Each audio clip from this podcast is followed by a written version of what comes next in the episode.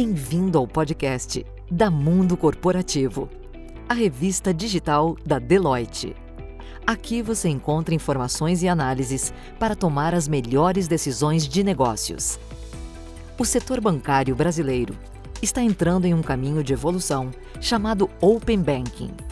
Uma nova forma de se relacionar com clientes, parceiros e concorrentes.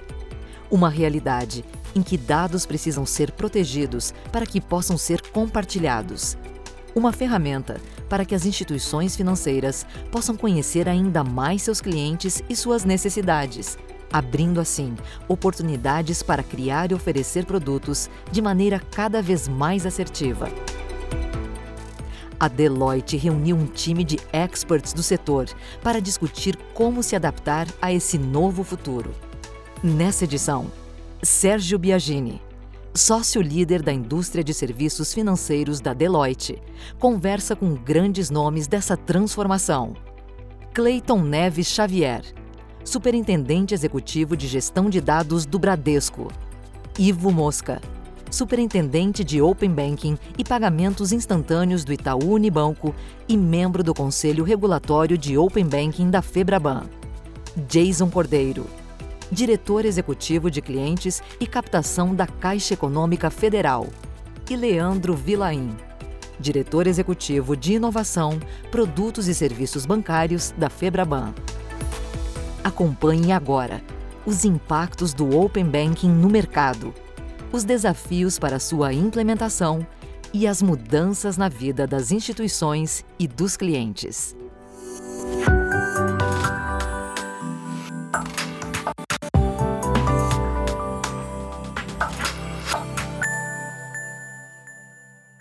Olá, boa tarde. Sérgio Biagini falando, da Deloitte, sócio líder de serviços financeiros aqui no Brasil.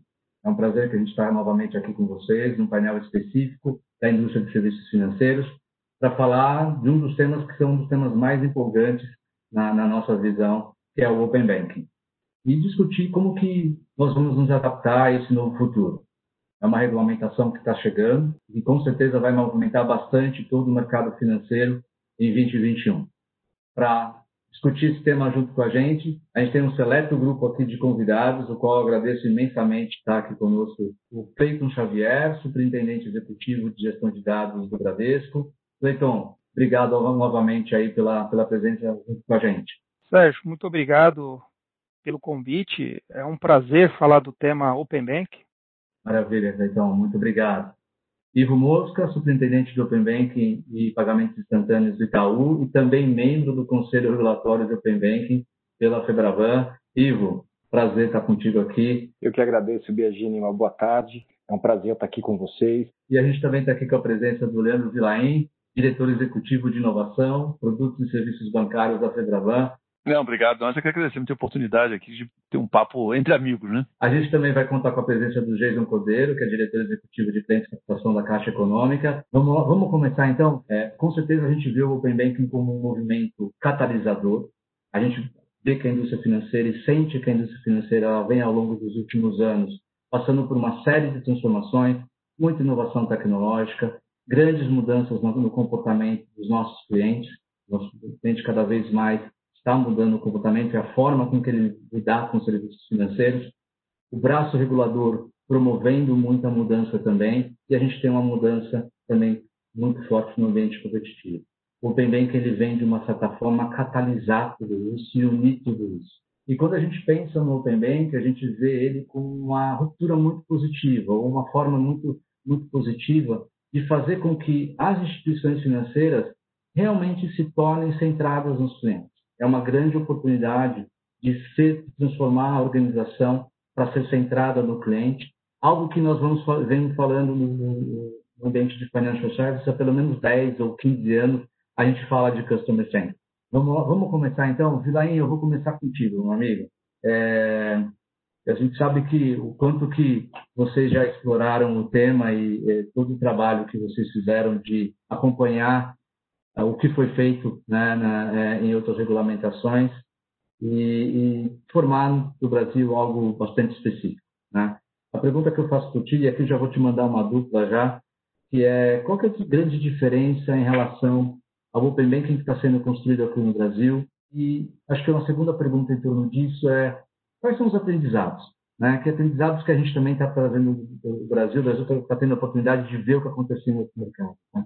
Aprendizados que a gente também está trazendo para cá. Obrigado, obrigado, Sérgio. Bom, deixa eu, essa, essa história toda, deixa eu começar ali em 2016. Né? Um belo dia estava na minha mesa, estou com o telefone, um executivo de um banco, me dizendo: tem um negócio que está acontecendo, meu pessoal lá em Londres está me dizendo que tem um negócio lá em. E aí eu falei: escuta, como é que você está essa semana? Vamos tomar um café. E tomei o café, fui lá no banco dele, no escritório dele, o cara me explicou, e ali eu senti o tamanho é, da oportunidade, o tamanho do potencial do Open Bank. Já em, em 17, já no ano seguinte, Dentro, do, dentro da Febraban, a gente tem um, um, um, fórum que discute aqui toda a parte de inovação, inovação, tecnologia, mas principalmente a parte de inovação. A gente levou esse assunto lá para dentro, dentro da, desse, desse, desse comitê de inovação. E aí, em 17, a gente resolveu, juntamos aqui alguns bancos, juntamos ah, algumas, alguns interessados, pegamos um avião aqui, fomos lá em Londres. Falei, vamos, vamos lá ver o que, que os caras estão fazendo. Né? Organizamos lá uma três dias intensos lá com é, envolvendo regulador, passamos pelo, pelos reguladores, pelos, pelos bancos, pelas fintechs, pelas todos os participantes, TPPs, etc, etc. Bom, acho que a conclusão primária, assim, que, sob o ponto de vista de ambiente regulatório, não tem, não tem modelo certo ou errado, mesmo porque o arcabouço legal de cada país varia de cada país de país para país. Aqui no caso do Brasil, então, ficou elegível a participar do Open Bank, pelo menos até essa fase, né, esses primeiros anos, ficou elegível as empresas que são reguladas pelo Banco Central. Por quê? Porque é onde o Banco Central tem a competência dele regular, quando ele emite uma norma. Então, portanto, é um projeto que ele vai exigir muita atenção agora no início, e ele é contínuo. É ilusão nossa achar também que daqui a um ano, novembro, ah, novembro de 2021 acabou, cada um, o Ivo volta lá para fazer o que estava fazendo, o Cleiton também. Não, a, gente vai, a, gente vai, continuar se aturando aqui para o resto da vida, provavelmente, enquanto é. estiver trabalhando no mercado financeiro. Provavelmente vão ter novos versionamentos, vão ter novas melhorias, novas funcionalidades e por aí vai. Isso aqui é um processo que não acaba. Né? E, e vai ganhando, e vai ganhando também experiência a cada etapa que vai cumprir os pontos são relevantes, né? E eu acho que falando um pouquinho agora de modelo de negócio, falando de impactos de modelo de negócio, eu queria falar um pouco agora com o Ivo, o que, que realmente vai é, forçar os bancos a repensar os seus modelos de negócio, o advento do Open Banking no Brasil? Sérgio, acho que é, é uma questão de, não é nem uma questão de forçar, né? é uma questão de sobrevivência. É, a gente vai ter que é, rever toda a forma de trabalhar com os nossos clientes. É, se a gente pensar no mundo normal hoje, né, é, a instituição que detém o relacionamento com o cliente, ela detém as informações e, portanto, ela consegue melhor conhecer o comportamento desse cliente, consegue conceder as melhores ofertas, é, pensando não só no momento e necessidade do cliente, mas a própria capacidade de pagamento do cliente e por aí vai. Né? Open Banking ele derruba esta barreira. Né? Qualquer instituição com que o cliente trabalhe pode ter acesso às suas informações. Né?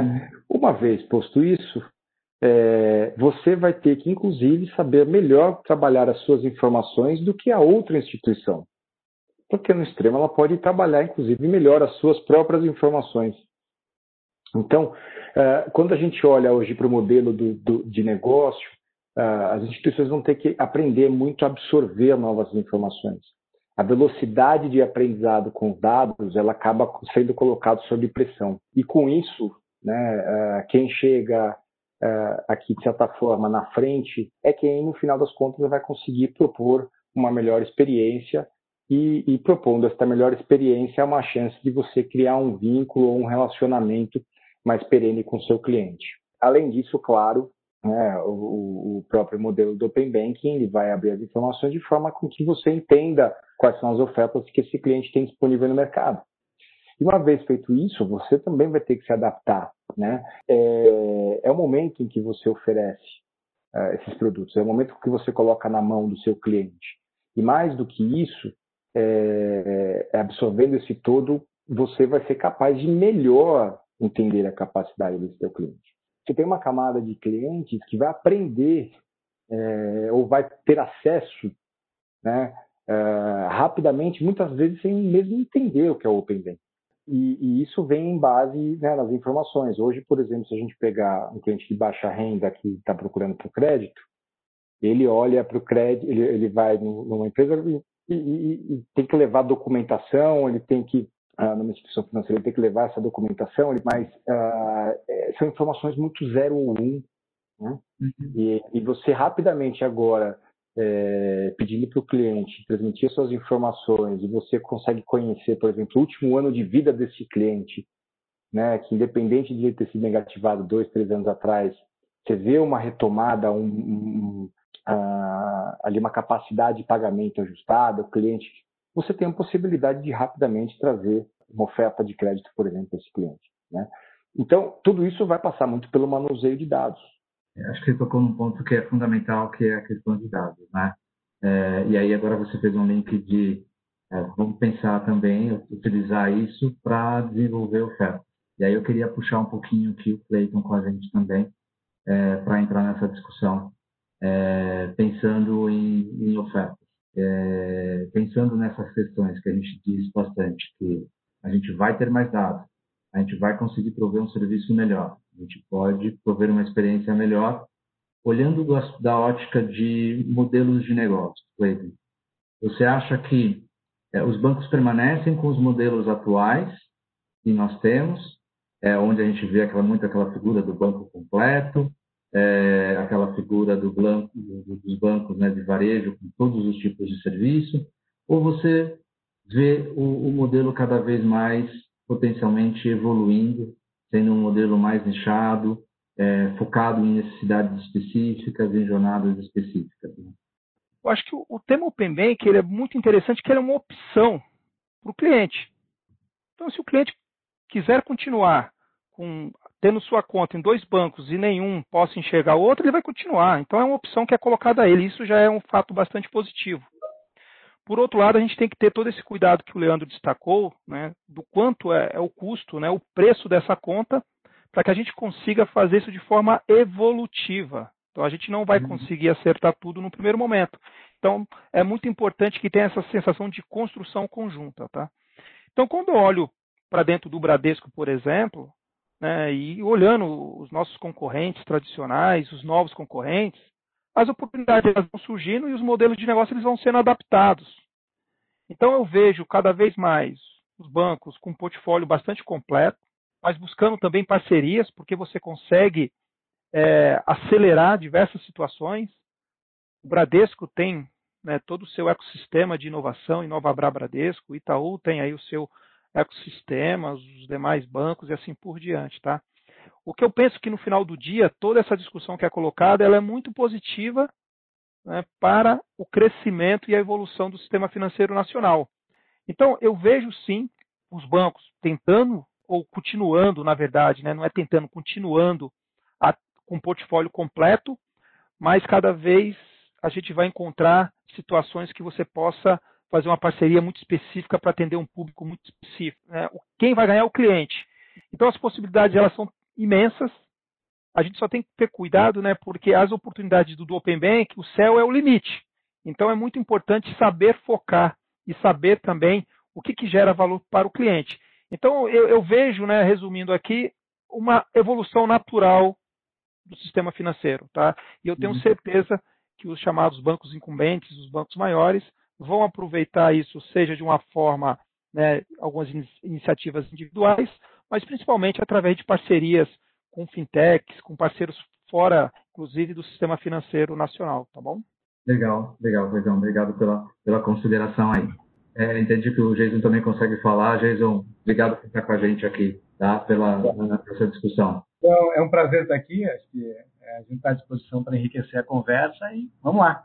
Vamos lá, eu já tenho uma aqui para você, justamente na sua na sua área de atuação, né? A gente estava conversando aqui, o Ivo colocou e, e, e o Cleiton também também colocou a questão de cliente, né? É, a, a, gente conversou também um pouco sobre a questão de, de adoção é, e eu queria, você que é um cara que lidera a, a, todas as iniciativas junto a clientes aí na Caixa, eu queria pegar um pouco da sua visão e que você compartilhasse aqui com a gente sobre a questão de como que a experiência do cliente vai ser afetada com o Open Banking. Joia, joia, acho que é uma excelente pergunta. E quando a gente fala de, de jornada do cliente, de design de experiência, a gente está falando do principal benefício que o Open Banking vai ter na ponta para o usuário. Então, quando a gente pensa numa experiência, numa jornada desenhada a partir do mundo de possibilidades que, o Open Banking traz, é muito mais interessante você trabalhar de um ponto de vista mais nichado, com modelos de negócios específicos, que dali escalam para uma solução mais, é, mais robusta, mais, é, mais abrangente.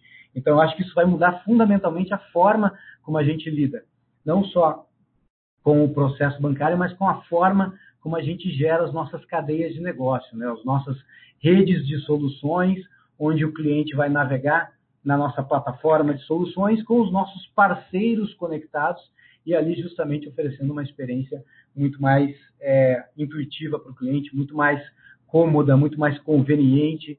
O banco é, por história, por referência, um lugar onde se deposita confiança antes de tudo. E acho que o desafio de Open Bank nesse sentido faz a gente pensar um pouco em como manter isso aí alocar junto com essa com essa marca toda a novidade que vem com esse novo modelo regulatório e estratégico. Maravilha, Visão. Acho super, super legal o ponto que você colocou. E eu queria ainda falar dentro do âmbito de clientes, aqui um pouco com o Ivo e com o Cleiton. É, Ivo, é, do ponto de vista de adoção, né? É, eu acho que a gente já falou de uma série de elementos aqui que são fundamentais e importantes para impulsionar a adoção dos clientes em torno do Open Banking. Qual outro fator ou outro elemento que você acha importante e gostaria de dar destaque para a implementação do Open Banking no Brasil, para termos uma forte adoção? É, quando a gente fala de adoção, se por um lado, né, quando a gente olha para aspectos que provocariam uma rápida adoção, como por exemplo as taxas aqui quando a gente compara né, com o mercado internacional, né, é, isso pode ser um peso a ser colocado como algo que traria uma certa atração. Quando a gente fala em termos de uh, uh, proteção, privacidade, né, de dados, o brasileiro ele é amplamente uh, aberto. Né? Também tem um estudo que coloca e compara o brasileiro muito próximo do chinês. Né? Enquanto quando, por exemplo, a gente pega o ambiente inglês e temos lá um nível de proteção, conservadorismo de privacidade muito grande, né, um nível de desconfiança muito grande, o brasileiro ele rapidamente se joga, abre suas informações ali. Então isso também seria um aspecto que uh, alavancaria aqui o processo de adoção ao Open Banking. Agora, é, a gente tem algumas barreiras aqui, né, e que eu acho que graças, uh, né, se é que a gente pode fazer essa, completar essa frase, né, mas graças à pandemia, é, a gente exigiu um esforço de digitalização da população, é, então isso aumentou aqui a, a top clientes que passaram a conviver com o mundo digital. O Pix vem como uma outra porta para alavancar ainda mais essa digitalização, dado uh, a facilidade e baixo custo transacional que ele traz agregado. Uh, então, esses aspectos é, uh, aceleraram de alguma forma, mas a gente já tem uma barreira muito grande aqui em termos de conhecimento, acesso à tecnologia, né? É, então até mesmo acesso a um smartphone é, ali com capacidade para efetuar a, a, o tipo de transação que a gente espera, como por exemplo o próprio Pix, é, o compartilhamento de dados. Então tem algumas barreiras sociais aqui que são mais estruturantes, né? Elas devem segurar. Então, se por um lado você tem aqui o cliente mais ávido, é, buscando preços mais baixos, é, com, com, aqui um cenário né, mais digital, por outro você tem algumas barreiras aqui. Quem deve suprir rapidamente e garantir uma adesão são aqueles clientes que hoje já trabalham com, com uma quantidade de contas maior e que rapidamente vai ver uma facilidade, um acesso as informações, vai testar novas experiências, né? É, porque no final das contas isso não vai ter um custo. Né? O Open Banking para o usuário final ele não tem custo. Você pode testar ali, ah, deixa eu ver o que, que dá, né? e você passa a ter uma transmissão de dados ali, né, uh, sem um benefício concreto. Mas esse, esse benefício uh, que vai ser trazido, principalmente para quem já trabalha com diversas instituições, ele, ele, parece ser mais transparente no começo. Ele parece ser um, uh, ali um catalisador para esse público acessar todo o possível ganho de experiência aqui, comparações, etc., que o cliente vai poder fazer entre as instituições com que trabalha. Legal, legal, Ivan. Leandro, é, conta para a gente um pouco, você que está extremamente perto de todo o processo de construção e desenvolvimento do, do Open Bank aqui no Brasil, é, conta para nós um pouco como está sendo feita a estrutura tecnológica disso. Olha, o Sérgio, a princípio, estamos tentando fazer uma coisa que seja a nossa prioridade zero. Aliás, o, o Ivo, que tem o Ivo, o todos a gente está tá no mesmo patamar, está todo mundo aqui trabalhando junto, né? Mas o que as equipes técnicas estão, que a gente deu orientação aqui para as equipes técnicas foi, primeiro de tudo, priorizar a segurança. O Open Banking, basicamente, ele é a autorização do cliente para que uma instituição financeira compartilhe os dados deste cliente com um terceiro que, por sua vez, também tem que ser uma instituição financeira. Pode ser uma instituição de pagamento, pode ser um banco, pode ser uma financeira, pode ser qualquer um que esteja embaixo do guarda-chuva do Banco Central, como eu falei anteriormente. Então, este processo de autorização do cliente né, e transmissão de dados, esse processo é o que a gente chama de uma chamada de API. Né? Mas existe aqui duas etapas, ao meu ver, que são duas etapas que precisam tomar especial atenção. Uma é esse processo de autenticação do cliente. Né? Quando eu, eu cliente, estou entrando na instituição, nesse momento em que a instituição B chamou a instituição A na tela do meu celular e eu autentico aquele cliente, esse, esse é um momento crítico. Eu tenho que ter toda a segurança nesse momento que aquilo ali não é um, uma autenticação fake, que eu, aquele cliente se autenticou de acordo com as credenciais da instituição A. E a segunda etapa crítica do processo é quando a instituição A começa, então, a transmissão de dados para a instituição B. Todos esses dados têm que ser altamente criptografados, tem que ter a confirmação de ponta a ponta. Tudo isso aí embaixo de um guarda-chuva da, da, recente criada lei, de proteção, lei Geral de Proteção de Dados. A gente não pode esquecer lá, que a gente está falando muito de Banco Central, Banco Central, Banco Central, mas a gente não pode tirar da, da, do nosso radar aqui a LGPD.